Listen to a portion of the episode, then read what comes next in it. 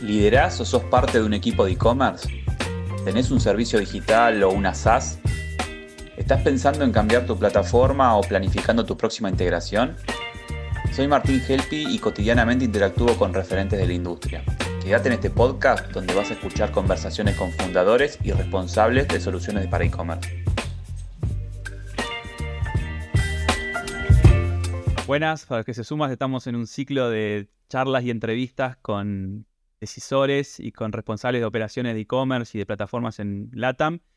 Y hoy tenemos a Augusto, que de Connective, una solución de, automation y retención muy interesante, con, base en Europa. Así que hoy vamos a traer una perspectiva nueva. Generalmente hablamos con, gente de LATAM y demás. Y eh, antes de arrancar con la solución y demás, me gustaría ponernos en contexto y lo voy a recibir con una pregunta muy específica que es, eh, ¿Me explicás qué hace un abogado argentino liderando una empresa de tecnología en Europa? Bueno, eh, las, vueltas de la vida eh, siempre te hablan de que tenés que reinventarte. yo me fui a Argentina en el 2001, primero a Italia, y en el 2018 salimos con este proyecto al mercado, uh, buscando ser disruptivos en un sector que si me pongo a mirar hacia atrás, digo, estábamos locos porque entras a competir con, los Salesforce, los Adobe. Y bueno, eh, cuando uno tiene formación continua y cuando uno tiene interés en la vida, aprende las cosas o por gusto o por necesidad. Creo que fue de ambas, digamos, eh, partes que llegué, bueno, a integrarme en una empresa de tecnología y encontrar un equipo eh, muy fuerte a nivel de desarrollo porque mm, se venía trabajando con Silicon Valley durante 12 años. Eh, el CEO Andrea Di Palma eh, era un house software para un CMS en Estados Unidos que se llamaba Don Menu, que es el, algo similar a WordPress, que ahora se llama Evoque y bueno, y a raíz de toda esa experiencia del equipo de Andrea, se empezó a pensar en, la plataforma con una consigna. ¿Qué pasa después que se envía un email? Eh, y bueno, esa pregunta se empezó a buscar respuesta. ¿Por qué? Porque normalmente cuando tú envías un email sabes que ha habido un clic y una apertura y no tienes eh, más recorrido es como eso siempre digo, ¿no? Es como tirar un arco con una flecha, la flecha sale disparada, pero no vuelve. Entonces nosotros buscamos eh, el efecto boomerang, ¿no? Decir, ok, tienes un clic, una apertura, pero vas a recoger datos y vamos a saber cuándo vuelves en tiempo real a la web. Y bueno, eh, así fue el recorrido. Empezamos de cero, pero cuando se dice cero es cero, o sea, cero cliente. Eh, tuvimos, digamos, eh, la suerte de que la gente de PC Componentes nos diera eh, un espacio con nuestra plataforma y bueno, es como si tú vendes botines de fútbol, es la foto con Messi o la foto sin Messi. Entonces, eh, en ese recorrido aprendimos mucho con ellos y fue así como, bueno, empecé a evolucionar la plataforma y hemos llegado al, nivel de desarrollo óptimo, aunque seguimos siempre en evolución. Y bueno, contar con casi 1.600 clientes entre LATAM, España e Italia, ¿no? Un mercado que, como te digo, es muy, muy competitivo, tú lo sabes bien, Martín. Bueno, gracias por la intro. Eh, hoy vamos a hablar de, de, marketing automation y bueno, me encantó esa historia. Yo ya la conocía, pero quería que el resto lo escuche. Y claramente ahí nos diste un poco de contexto, ¿no? Estamos hablando de una plataforma que tiene 1.600 clientes con base en Europa, con clientes en todo el resto del planeta, por decirlo de alguna manera. Así que me gustaría aprovecharte y poner arriba de la mesa esa comparativa, ¿no? O sea, desde la vista del, del, automation, del, del, marketing automation, ¿no? Em, estas principales diferencias que estás viendo desde Europa, tus clientes europeos y tus clientes latinos. Claro, eh, creo que la ventaja competitiva nuestra es que entramos sobre el 2017-2018, donde hubo, digamos, un punto de inflexión, ¿no? ¿Por qué? Porque plataformas que habían nacido como plataformas de email marketing trataban de llegar a la automation, ¿no? O sea, entonces, no es lo mismo, tú lo sabes, como desarrollador y profesional, quieres salir con una arquitectura preparada para un automation que crear un Frankenstein sobre un email marketing. Entonces, ¿eso qué nos permitió? Primero que se pensó, que eso también fue muy disruptivo, pensamos en los marketers. O sea, no enfocamos el producto al desarrollador, al ingeniero, sino al marketer que necesita tener una autonomía en sus campañas eh, de marketing, sus campañas de comunicación, de conversión, de fidelización, y que no tuviera fricción con tecnología. ¿Por qué? Porque siempre se dan en los e-commerce esa fricción entre la velocidad de marketing y la velocidad de los proyectos de IT que no confluyen muchas veces. Entonces, eso genera fricción. Nosotros, al pensar la plataforma para el marketing y sobre todo con integraciones muy rápidas, ¿no? Estamos hablando integrarte con PrestaShop, Magento, WooCommerce, Shopify, Vitex en 20 minutos, eh, es realmente muy novedoso. Y si la web es a medida, implementas 8 horas de poner dos etiquetas igual que integras Google Tag Manager. Entonces, entramos al mercado por ese lado. Cuando las otras plataformas iban buscando la gente de IT, pero la gente de IT, digamos, no está en el negocio. Entonces, eh, ese acercamiento a los marketers eh, nos ayudó muchísimo porque le veníamos a solucionar un dolor que era cómo hago una campaña ahora y sin tener que estar esperando eh, la parte de IT que me ayude a hacerla. En, Latinoamérica es muy normal que si bien los e-commerce, o sea, las operaciones de e-commerce tienen eh, gente con experiencia en marketing, es un, es un área donde se terceriza muchísimo, ¿no? Entonces, eh, muchas veces las plataformas de, automation y demás tienen esta, esta idea de quién es mi cliente, el e-commerce manager o la agencia de growth. Eso, eso es un fenómeno que pasa en todos lados es muy latino. No, mira, eh, sucede en todos lados. como te comentaba antes, em, estuve en el CON en Milano la semana pasada y veíamos que las agencias son los grandes decisors, ¿no? O sea, quienes aconsejan eh, al cliente en el tipo de mm, herramientas o plataformas, ¿no? Eh, también eh, tenés en España donde el decisor quizás es el CEO del e-commerce porque está muy involucrado, porque en España, digamos, más allá de buscar soluciones integrales, se buscan soluciones complementarias y la mejor en cada parte del negocio, ¿no? Desde cuál es la mejor solución logística, cuál es la mejor solución de medios de pago, cuál es la mejor solución de marketing automation y cuál es la agencia que mejor em, grow me crea, ¿no? Entonces, eh, es un poco más fragmentado, cosa que quizás en Italia lo ves que la agencia no se ocupa de todo, pero casi del 90% de lo que es la decisión sobre la plataforma, la gestión del e-commerce, porque quizás es un poquito una visión un poco más corporativa. Y después, sí, como dices tú, en Latinoamérica, eh, yo creo que las agencias, como han sido un poco las evangelizadoras sobre el tema de e-commerce, son las que llevan, eh, digamos, el, mensaje de que sí y de que no, ¿correcto? Eh, lo que pasa que yo veo que en Latinoamérica es como que falta ese salto de dejar de pensar en email marketing a pasar a pensar en marketing automation, ¿no? O sea, por parte de, de las agencias, ¿no? Porque el negocio de una agencia no tiene que ser solo el pay media y el social media, porque en definitiva los presupuestos son los que son, no, se estiran, no, no tiene bolsillo de, de pasazo para eh, dinero infinito. Entonces, eh, yo creo que el diferencial de las agencias van a ser quienes generen un grow, trabajen muy bien el orgánico y la estrategia del CRO eh, esté muy ajustada.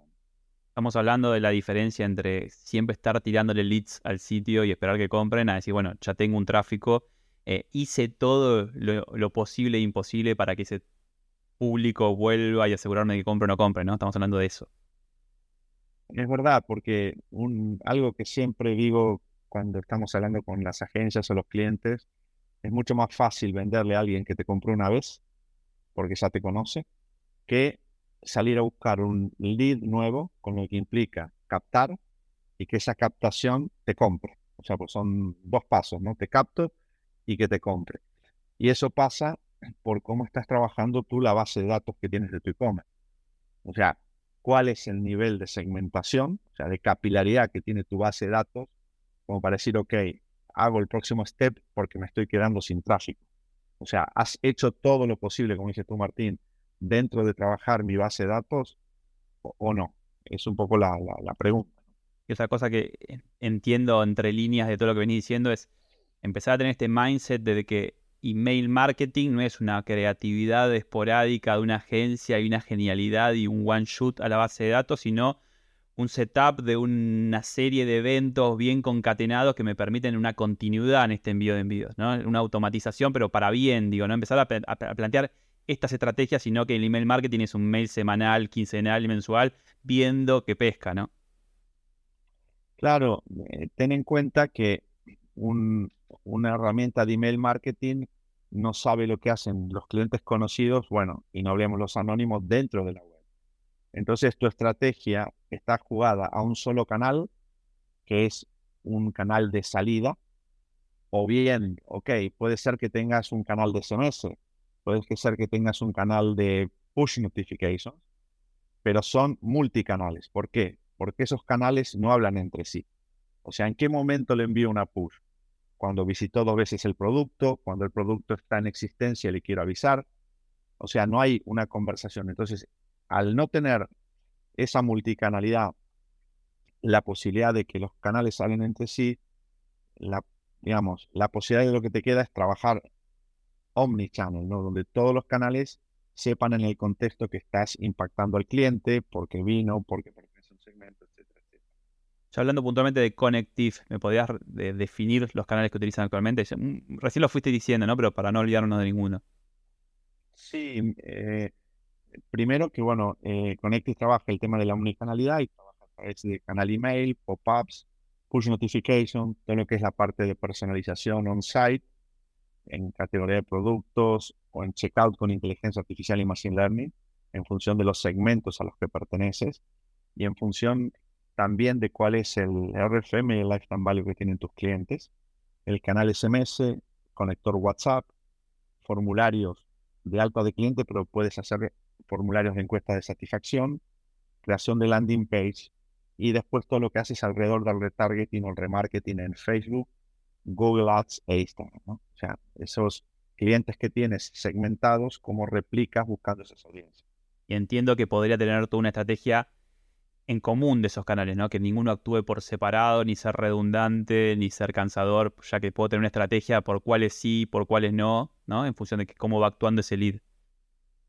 Exactamente, porque, digamos, eh, tu estrategia no está posada en tener solamente eh, un journey, sino que puedes tener muchísimos journey o, o varias personas, ¿no?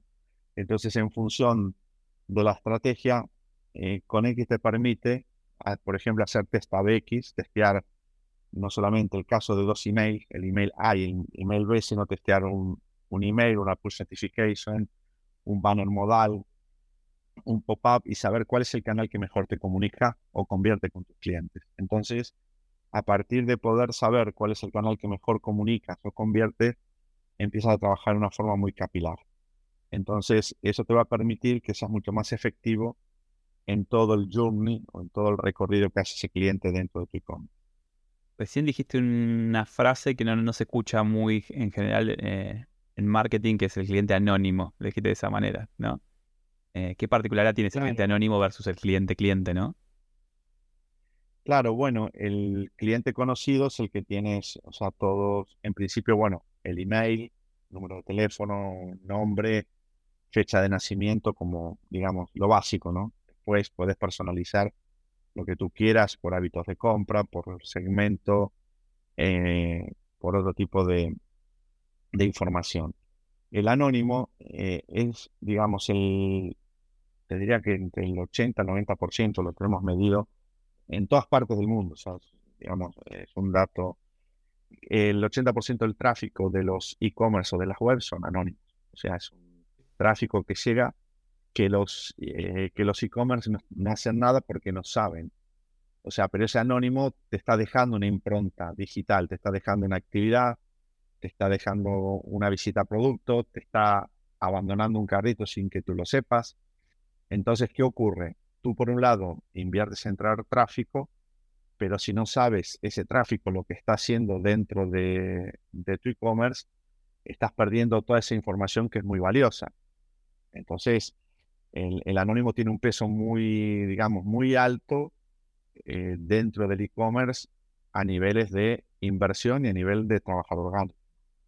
Y qué más, o sea, más allá de esa huella que va dejando su usuario anónimo y esa necesidad, saber, me ocurre algo básico, pedirle que se suscriba a un newsletter o intentar pedirle una acción antes de que se vaya, digo, hay otras formas más de, por ahí, de, hacerlo menos anónimo, ese usuario anónimo, o simplemente uno mide huellas para el futuro.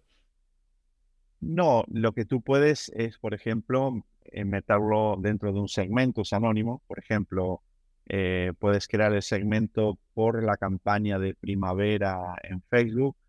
Todos los que vengan por esa URL van a ver directamente el producto en home, no es que tienen que pasar por una landing. Entonces ahí estás quitando fricción. Lo vas a poder meter dentro del segmento de la campaña.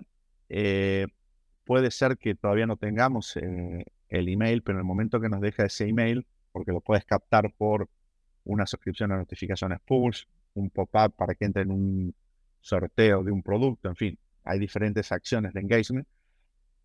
Y en el momento que tenemos eh, su email, automáticamente vas un paso por delante. ¿Por qué? Porque conoces todo lo que ha hecho y todo lo que le vas a ofrecer va a ser contextual.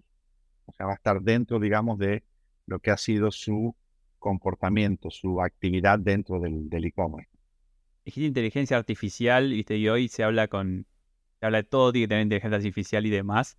Eh, de hecho, hay, ¿no? Es, muy trendy. Entonces, mi pregunta sería, ¿qué componente, ¿no? O sea, ¿qué espacio ocupa la inteligencia artificial dentro de tu producto, ¿no? Bueno, eh, nosotros desde que salimos con la plataforma, digamos, uno de los grandes componentes, es más, eh, tenemos un equipo de Data Science que trabaja sobre el tema de cómo funcionan los algoritmos. Em, entonces fue un diferencial para nosotros, ¿no? De cara a competir. Por, ejemplo, eh, una herramienta de email marketing no tiene inteligencia artificial, o sea, porque no está recogiendo ninguna data del conocido ni el anónimo, entonces no te puede estar generando ningún tipo de patrón. Entonces, eh, nosotros eh, trabajamos en función de los diferentes casos de uso que tenemos, toda la parte de lo que es recomendaciones, productos relacionados, más vendidos o productos que quizás, lo que llamamos la inteligencia asistida, tú como head of e-commerce te interesa que ante cuál tipo de producto quiero que se muestre otro, porque tú conoces esa inteligencia del negocio. Entonces lo que hace la plataforma es, esta inteligencia artificial te va generando contenido dinámico en el ahora mismo. El ahora mismo es como estamos charlando nosotros, o sea, que eso te esté mostrando productos y no como pasa en muchas herramientas que tienen que recoger datos primero y esperar si ese cliente vuelve. Y ahí estás perdiendo, digamos, ese one shot que decías tú de poder captarlo o convertir en el momento. Hay, hay modelos de Machine Learning, digamos, para si la herramienta detecta que estoy en una categoría, poder compararme con comportamiento de esa categoría en otros clientes, digamos. Exactamente, sobre todo porque, digamos, una de las eh, potencias que tiene Connective es la, la hiperpersonalización, que haya cientos de clientes al mismo momento y dependiendo tu segmento, tu perfil, estén viendo personalizaciones diferentes del el e-commerce. Por eso muchas veces cuando hablamos, eh, no depende tanto de qué CMS tengas, qué prestación Shopify, porque en definitiva la experiencia del usuario va a estar dada de cómo le vayas haciendo ver los productos de tu catálogo en el contexto de navegación correcto. Bien, a ver, eh, todos tenemos casos de éxitos, eh, esos números que llaman la atención y demás. ¿Algún número que puedas compartir conmigo? Me imagino que tenés algún caso ahí donde la, la, hizo la diferencia. sí, mira, em, realmente, bueno, dentro de la web eh, tenemos un montón de casos de éxito de reales, ¿no? Hechos con con clientes que nos han permitido compartir los datos. Por ejemplo, tenemos un caso de éxito creado con el Head of E-Commerce de Josepo, que es eh, una empresa de calzado que vende en más de 60 países. Eh, entonces, donde ellos utilizando la omnicanalidad han llegado a tener un open rate en todos los canales de más del 60%. O sea, combinando push, pop-ups, emails, clicar sobre banners modales, ¿no? Y donde la plataforma tiene casi un 46% de incidencia en la facturación del e-commerce. E-, esos valores de open rate en, en, comercial son altísimos, claramente, ¿no? Cuando estamos hablando de promociones, es muy alto. En, en, LATAM tenemos el caso de Levi's, eh, Colombia, donde ellos utilizando Connective aumentaron un 20% la facturación. Y te estoy hablando de estrategias eh, muy, digamos, medias, digamos, donde todavía te queda mucho recorrido. Muy automático, por decirlo de alguna manera. Exactamente, donde estamos hablando en un sector eh, como el, el, textil, donde lo que es compra recurrente, los tiempos son más largos que si estás en para farmacia o en alimentación. Bien. Perdón que te llevo a un lugar personal, eh, te aprovecho como gran profesional del marketing y demás, muy conectado con e-commerce. Hay una pregunta que estoy intentando responder, pero por consenso, y tiene que ver con eh, Está claro que un e-commerce chico es un e-commerce que recién arranca y, hay un momento en donde se convierte en mediano, considero yo, y donde después pasa grande. Y después grande no tiene techo, obviamente, ¿no? Digo, ¿podrías ayudarme a entender, según tu visión, cuándo un e-commerce pasa a ser mediano? Si rompe esa barrera de chico, si hay un número, una variable, una idiosincrasia por la cual pensás que puede pasar, si es numérica mejor y cuándo pasa grande también. Sí, eh, partiendo, bueno, de los pequeños estamos hablando facturaciones de un millón de euros al año, los medianos, los que están entre 5 y 7 millones, y los grandes, bueno, ya empiezas a correr eh, sin límites, ¿no? Empiezas a correr a partir de, de 50, 60, 100, bueno, un PC Componentes factura 1.500 millones de euros en España y vende más eh, portátiles eh, individuales que Amazon, ¿no? Para que tengas una idea de la, de la potencia, ¿no? Eh, y sobre todo el ecosistema también, donde lo puedes medir más allá de las ventas, es de la base de datos que tienen, digamos, y esa base de datos cómo está trabajada. ¿Por qué te digo esto? Em, porque teniendo en cuenta que tienes que multiplicar de la base de datos que tienes por 6 la cantidad de anónimos que tiene tu e-commerce, si tienes 100.000 contactos, que esos contactos no todos son activos, tienes dormidos, tienes eh, eh, los que están eh, muertos, en fin. Tienes que, ese e-commerce tiene 600.000 anónimos que no saben lo que están haciendo. Entonces, ¿por qué te digo lo de la base de datos? Porque, por ejemplo, me encuentro cuando empezamos a abrir Latinoamérica desde México, Colombia, Chile, Perú, Argentina, bases de datos muy, digamos, pequeñas en relación a la cantidad de millones de mails que se envían, ¿no? Entonces, ¿qué es lo que estás haciendo en ese caso? Estás cada vez teniendo menos open rate porque no te estás diferenciando y muchos te dicen, no, pero tengo la posibilidad de mandar ilimitados emails, ¿no? Pero digo, ¿cuántos emails me vas a mandar a mí? 100 por día. No va a mejorar. Al contrario, me voy a dar de baja porque no es relevante lo que me, lo que me estás ofreciendo, ¿no? Como la famosa casamientos de buffet libre que van las tías y las tías comen, pero tiene un límite, ¿no? no es ilimitado que pueden comer. Es un poco el, mismo ejemplo. Y de cara al equipo, o sea, eh, cerrar los ojos, imagínate un cliente chico de Connective, uno mediano y uno grande. Imagínate tu trato con el cliente, o sea, ¿notas algo en el tamaño de sus equipos y en el expertise de sus equipos? Eh, mira, eh, normalmente hay una realidad. Los e-commerce medianos a grandes se permiten tener eh, departamentos ad hoc para usar Connective. En los medianos estamos hablando, dependiendo de dos, tres personas que trabajan ocho horas o más sobre la plataforma y los grandes, ya estás hablando de equipos de cinco personas, donde no te olvides que están enriqueciendo acá datos que recogen también de otras herramientas de Business Intelligence. O sea, Connective, digamos, recoge datos pero también Connecti se puede conectar con un RP, con un CRM, podemos eh, traer datos eh, de tiendas físicas, o sea, entonces hay un equipo que analiza datos y a partir de ahí es donde generan esos eh, sus propias estrategias. Los pequeños, la plataforma de por sí te, da, te permite tener una capacitación gratuita, un onboarding y ya vienen predeterminadas 80 estrategias. nosotros en ese sentido lo ayudamos al cliente porque lo que nos interesa es que el cliente arranque a utilizar la plataforma. Eh, no como hay en muchas empresas que te encontrás plataformas que alguien instaló pero que nadie utiliza. Nuestro eh, objetivo es que siempre el cliente esté utilizándolo, por eso hacemos un seguimiento, hacemos review de lo que está haciendo y le aconsejamos, mira, creemos que puedes ir por esta línea que te va a ayudar, no estás haciendo determinada acción donde puedes recuperar más carritos que los que no recuperas, en fin. Es somos bastante cercanos con eso, con, con los clientes. Gracias por ayudarme a a, resolver esta inquietud y me gusta cerrar el podcast con una pregunta que es muy personal, muy técnica, muy geek. Es, todos tenemos un backlog armado por eh, sugerencias de clientes o nuestras propias sugerencias, ¿no? De lo que nos gustaría que nuestra herramienta evolucione. El backlog de colectivo debe ser inmenso. Mi pregunta es, ¿cuál es esa funcionalidad que quizás no está primera en el backlog, pero que a vos te gustaría que esté primera y salga pronto en tu plataforma? Bueno, eh, ahora estamos terminando un tema que, es muy importante, que es el tema del multidioma y cuenta única, ¿no? O sea, acá en Europa cualquier e-commerce maneja seis o siete idiomas diferentes. O sea, mientras que en Latinoamérica, salvo que vendas en Brasil, estamos unificados a nivel de la misma lengua madre.